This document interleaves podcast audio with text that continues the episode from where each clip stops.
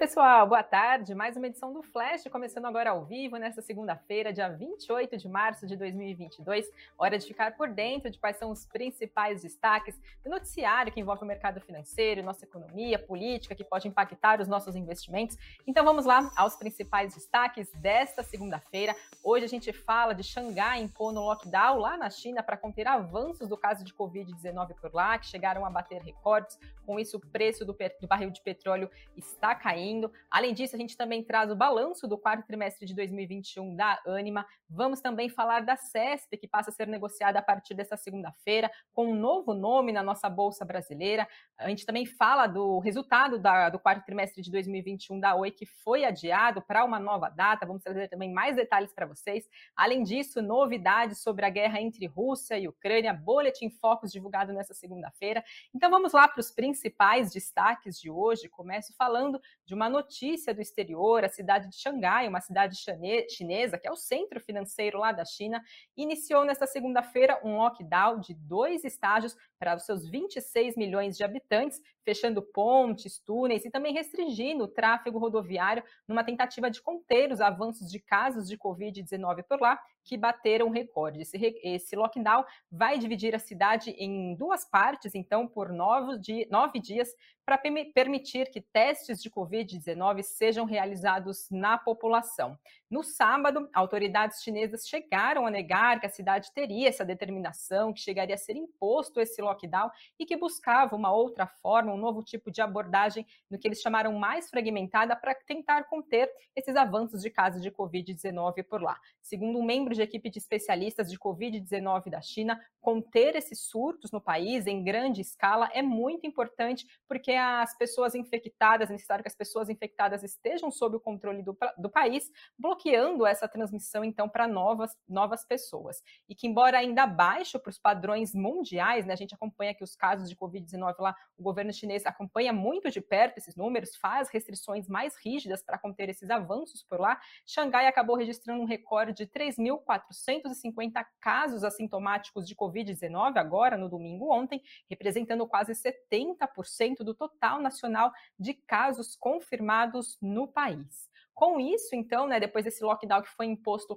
em Xangai, já começando então agora que vai perdurar por nove dias, a gente via hoje o barril de petróleo caindo mais de 7%, isso no caso do barril do tipo Brent, chegando a 9 dólares o barril, com aumento sobre temores de uma possível demanda mais fraca por combustível na China, além também de uma possível desaceleração econômica. E com isso, com a queda do petróleo, a gente também vê, claro, impactando empresas aqui da nossa Bolsa de Valores relacionadas ao setor, como, como por exemplo, Petrobras, PetroRio. Petro 4 recuava mais de 2% por volta do meio-dia, PetroRio caía quase 5%. Então a gente vê novamente, né, atenção em relação a esses lockdowns impostos lá na China para conter esse avanço dos casos da doença no país, isso refletindo então no preço do barril do petróleo, expectativas então, né, sobre essa possível desaceleração econômica e também então essa redução da demanda chinesa. Então vamos acompanhar também né, esses novos casos que vem acontecendo no país. Recentemente a gente teve outras duas cidades por lá da China também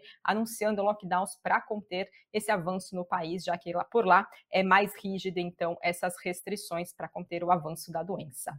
Agora passo para falar, pessoal, do nosso cenário corporativo. Essa semana é a reta final de balanços do quarto trimestre de 2021. Trouxe para vocês os números da Anima Educação, que acabou registrando um prejuízo atribuído aos acionistas de mais de 152 milhões de reais no quarto trimestre. Isso é uma alta de mais de 61% em relação ao prejuízo de, que foi registrado no quarto trimestre de 2021, de mais de 94 milhões de reais. A receita líquida da companhia no quarto trimestre foi de 848 milhões e meio de reais. Esse resultado é quase 126% acima da receita do mesmo período do ano anterior. Já o EBITDA ajustado da empresa no quarto trimestre alcançou 159 milhões e 200 mil reais. Isso representa uma alta de 143% em relação ao EBITDA do mesmo período do ano anterior. Já em relação à base de alunos, houve um crescimento de 191,2% no quarto trimestre, atingindo a marca de 321 mil alunos matriculados. Já a dívida líquida ajustada da companhia ficou em mais de 4 bilhões e 800 milhões de reais no final de dezembro de 2021, depois de ter registrado 327 milhões de reais em dívida líquida no quarto trimestre do ano de 2020. A XP Investimentos diz que a Anima reportou resultado neutro no quarto trimestre, com prejuízo líquido ajustado. As receitas aumentaram, principalmente devido à aquisição que foram feitas nos últimos 12 meses pela companhia, enquanto que o crescimento orgânico ainda continua desafiador para a empresa, que o modelo acadêmico E2A acabou gerando grandes ganhos na margem de longo prazo da na margem de longo perdão, na margem longo para os últimos anos e agora está atingindo níveis ótimos, segundo então a avaliação de analistas da XP Investimentos. Mas eles também apontaram que as sinergias de aquisição da Loret foram capturadas apenas parcialmente e que devem continuar gerando ganhos nos próximos trimestres para a Anima. Além disso, XP também apontou que o endividamento é uma consideração para a Anima, pois as despesas financeiras estão pressionando muito os resultados da companhia e que, independentemente da pressão de curto prazo nos lucros, mantém, segundo o XP Investimentos, visão positiva em relação às ações de Anima. Depois da divulgação desse resultado, papéis de Anima mais cedo estavam em queda de um pouco mais de 2%. Falando agora de Vale, a Vale informou que fechou mais de 6.500 acordos de indenização relacionados ao rompimento da barragem de Brumadinho, em Minas Gerais, e também de remoções de pessoas por um aumento do nível de emergência de estruturas em montantes que acabam superando 3 bilhões de reais. Segundo a Vale, foram firmados mais de 5 mil acordos cíveis, contemplando mais de 10 mil pessoas e mais de 1.400 acordos trabalhistas, envolvendo cerca de 2.400 pessoas. Entre trabalhadores, familiares de trabalhadores que morreram depois do rompimento dessa barragem, mais de 1.700 pessoas já fecharam acordo de indenização, segundo informou a Vale, com valores que ultrapassam 1 bilhão e 100 milhões de reais. Todos os empregados próprios ou terceirizados que morreram nessa tragédia de Brumadinho, segundo a Vale, já tiveram ao menos um familiar com acordo firmado. E para que as pessoas possam fechar acordos de indenização extrajudicial com mais agilidade e também isonomia, a Vale informou que assinou termos de compromisso com a Defensoria Pública de Minas Gerais para os casos de indenizações cíveis. Já no caso da, no âmbito trabalhista, né, no lado da parte trabalhista, as, indenizações, segundo a Vale, são pagas após as adesões, adesões aos acordos que a companhia acabou firmando com o Ministério Público do Trabalho e também com entidades sindicais, então superando então já 3 bilhões de reais esses acordos individuais que foi firmado pela Vale no caso do rompimento da, da barragem de Brumadinho. Passo agora para falar de Enalta, papéis da companhia em forte queda hoje, em mais de 10%. O que a gente tem de novidade, então, envolvendo a Enalta? A petroleira afirmou que não foi constatada nenhuma ocorrência de hidrocarbonetos em poço exploratório do bloco da bacia de Sergipe, Alagoas, depois da conclusão do processo de perfuração, perfilagem e também de uma avaliação final.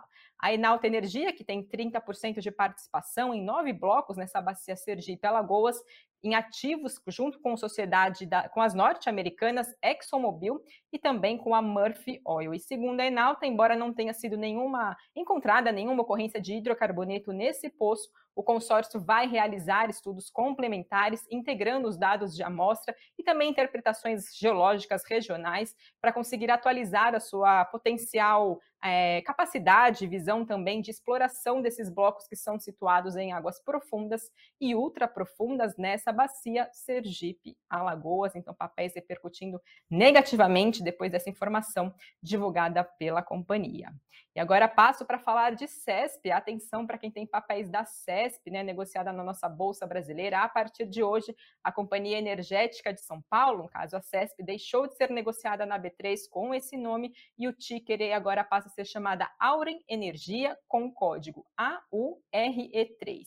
Segundo a CESP, até então, né, esse nome é resultado do processo de reorganização societária que foi iniciado em outubro do ano passado, que busca uma criação de uma plataforma líder em energia renovável aqui no Brasil. E a Auren acaba nascendo da combinação dos ativos de energia da Votorantim e da Canadian Passion Investment Board. As ações da Aura, então, serão listadas agora no novo mercado da nossa Bolsa Brasileira. Então, repetindo o ticker AORE3, novidade, então, dentro das empresas listadas na nossa Bolsa.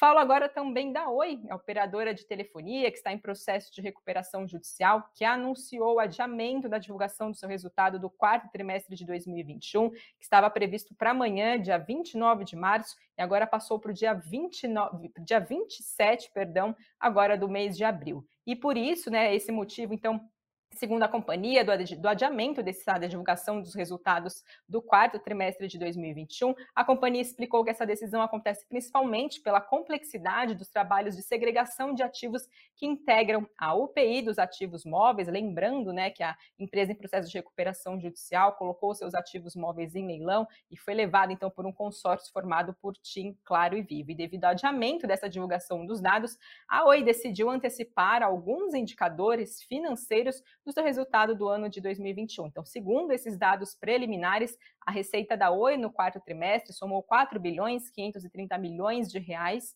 e no ano mais de 17 bilhões de reais. A performance acabou sendo um pouco, acabou sendo inferior ao que foi registrado no último trimestre do ano de 2020, que foi de 4 bilhões e 720 milhões de reais. Já o caixa da Oi somava em dezembro do ano passado 3 bilhões 290 milhões de reais. Esse resultado é 28% inferior ao que foi registrado pela empresa um ano antes. E os números, que são preliminares, segundo a companhia, ainda estão sujeitos à conclusão das análises e também de auditores independentes. Então, para quem tem ações de Oi, né, saber mais detalhes dos números do balanço, esperar então agora até o próximo dia 27 de abril para acompanhar os resultados da empresa. E agora fala um pouquinho do cenário internacional, atualizando né, o processo da guerra entre Rússia e Ucrânia, os novos passos entre os dois países. Está previsto uma nova rodada de negociações presenciais essenciais entre Rússia e Ucrânia, que deve acontecer na Turquia a partir de hoje, dia 28 de março, até o dia 30 de abril, informaram negociadores ucranianos nesse final de semana. Até agora, as duas partes já se encontraram pessoalmente em três ocasiões, enquanto que em dez dias também a gente teve o encontro deles em Belarus, né? E também teve encontro de negociadores, de ministros de relações exteriores, e agora, então, nessa semana, está previsto mais três dias de negociações entre os dois países. E esses processos processos de negociações têm, têm acontecido meio que de forma diariamente, por meio de videoconferência, envolvendo as delegações dos dois países, mas esses processos, esses encontros pessoais têm acontecido, então, acontecido em outros países, levando então negociadores dos dois países para tentar chegar a um possível acordo de cessar-fogo nessa guerra envolvendo Rússia e Ucrânia. Esse, essa reunião, essas próximas negociações, então, estão previstas para acontecer na Turquia e o presidente turco diz que nesse final de semana que tenta mediar esse acordo e que as negociações tanto é, entre Rússia e Ucrânia pode acontecer com, dentro de algumas questões, né? Então ele se mostrou otimista que existe uma possibilidade de avanço dessas negociações. E entre elas, ele citou a possibilidade da desistência da Ucrânia em aderir à OTAN, o reconhecimento russo como um idioma cooficial, como também concessões em relação à desmili desmilitarização e também a segurança coletiva da Ucrânia. A gente teve o presidente da Ucrânia nesse final de semana dizendo que o país está preparado para discutir uma adoção de um status neutro como parte de um acordo de paz com a Rússia, mas que isso, segundo ele, teria que ser garantido por terceiros e também submetido a um referendo. Ele também chegou a exigir o presidente da Ucrânia que países ocidentais forneçam uma fração de equipamento militar dos seus estoques para a Ucrânia. Vários países chegaram a, a, informar que enviariam então mísseis anti-blindagem e também antiaéreos como também armas pequenas, mas segundo o presidente da Ucrânia, Kiev não está recebendo o suficiente do que precisa, então, para enfrentar a Rússia nessa guerra. Passo agora, pessoal, para falar de Boletim Focus, que é divulgado toda segunda-feira pelo Banco Central, trazendo as expectativas de mercado financeiro para a inflação, para a Selic, para o dólar e, relação, e também para o nosso PIB. Então, vamos lá entender quais são as perspectivas agora do mercado financeiro, né? Para esses indicadores. Então, começando é, falando um pouco da inflação, né, em relação ao IPCA, o índice de preços ao consumidor amplo, por mais uma semana consecutiva, essa décima semana, décima primeira semana consecutiva que o mercado financeiro eleva suas estimativas para a inflação. Então, agora a nova projeção, segundo o Boletim Focus, é que a nossa inflação encerre o ano em 6,86% agora em 2022. A estimativa da semana passada era de 6,59%. Lembrando que a meta desse ano é de 3,5%, existe um ponto e meio de tolerância para mais ou para menos, podendo ficar entre 2% e 5%. Lembrando que ano passado a nossa inflação também ultrapassou a meta e encerrou o ano em 10,06%. Falando de projeções de inflação para o ano de 2023, o mercado financeiro também subiu a sua estimativa de 3,75% previsto na semana passada para 3,80%. Lembrando que a meta do ano que vem é 3,25%. Falando agora do produto interno bruto, o PIB do nosso país, o mercado financeiro manteve a previsão de crescimento do PIB deste ano estável em 0,50%. Para o ano que vem, o mercado continuou estimando uma alta de 1,30%. Falando agora da nossa taxa Selic, a taxa básica de juros, que atualmente está em 11,75%, o mercado manteve a sua estimativa estável em 13%, então para a Selic, 13% ao ano, né, ao final agora do ano de 2022. Já para 2023, a expectativa do mercado também foi mantida em 9%, como já esperado, como estimado na semana anterior. E por fim, falando do dólar, a projeção para a taxa de câmbio no fim agora do ano de 2022 recuou de R$ 5,30 para R$ 5,25. Em relação ao ano de 2023, a projeção caiu de R$ 5,22 para R$ 5,20. E agora passo para falar do Ibovespa, o principal índice da nossa bolsa brasileira, por volta do meio-dia recuava 0,61% aos 118.349 pontos. O dólar subia 1,33% a R$ 4,80 e Bitcoin também em alta de 6,54% a 47.680 dólares. E vamos agora saber quais são os destaques do Invest News desta segunda-feira. Sempre trago para vocês o que a gente tem no Cafeína, o que também a gente tem de destaque no nosso site. Então, começando pelo Cafeína, disponível desde cedinho aqui no nosso canal do Invest News. Para quem ainda não conhece, temos programação de manhã, né? Seis, seis da manhã tem o Cafeína para vocês, meio-dia e trinta tem o Flash, seis e meia da tarde tem Boletim Invest News. Então, falando agora do Cafeína, o assunto do programa de hoje é de janeiro a dezembro, quando cada produto ou serviço estará mais barato. Então, Cafeína traz um levantamento mostrando de roupa de cama, brinquedos, televisores, até serviços para casamento ou passagem aérea, qual que é o melhor período, então, para essas compras. E já no nosso site, que é o investnews.com, a gente traz uma entrevista com o CEO da Brasil Agro, que diz que a companhia pagou caro por fertilizante antecipado, mas que não se arrepende disso, né? Lembrando, a companhia também afirmou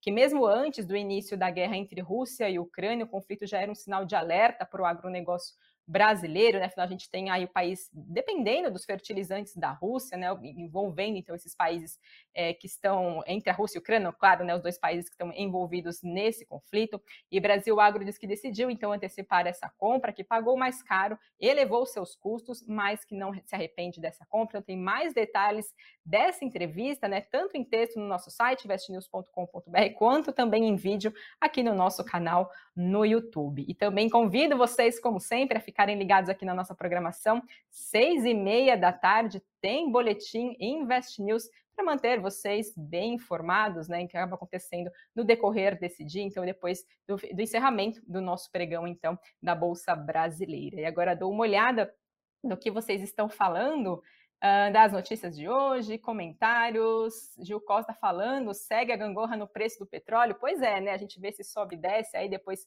da guerra entre Rússia e Ucrânia, a gente viu a disparada do preço do barril de petróleo, depois amenizando, né? Ficam também as expectativas em relação ao avanço das negociações entre os dois países. Agora a gente também tem esse cenário de lockdown na China para conter o avanço da Covid-19, também acaba impactando no preço do petróleo. Então são vários fatores aí que acabam mexendo então com o preço do barril Pessoal, esses foram os destaques de hoje. Fiquem ligados na nossa programação. Se vocês gostam do que a gente traz aqui diariamente, aproveite então para deixar o seu like, fazer a sua inscrição, caso ainda não seja inscrito, e eu volto amanhã. Até mais.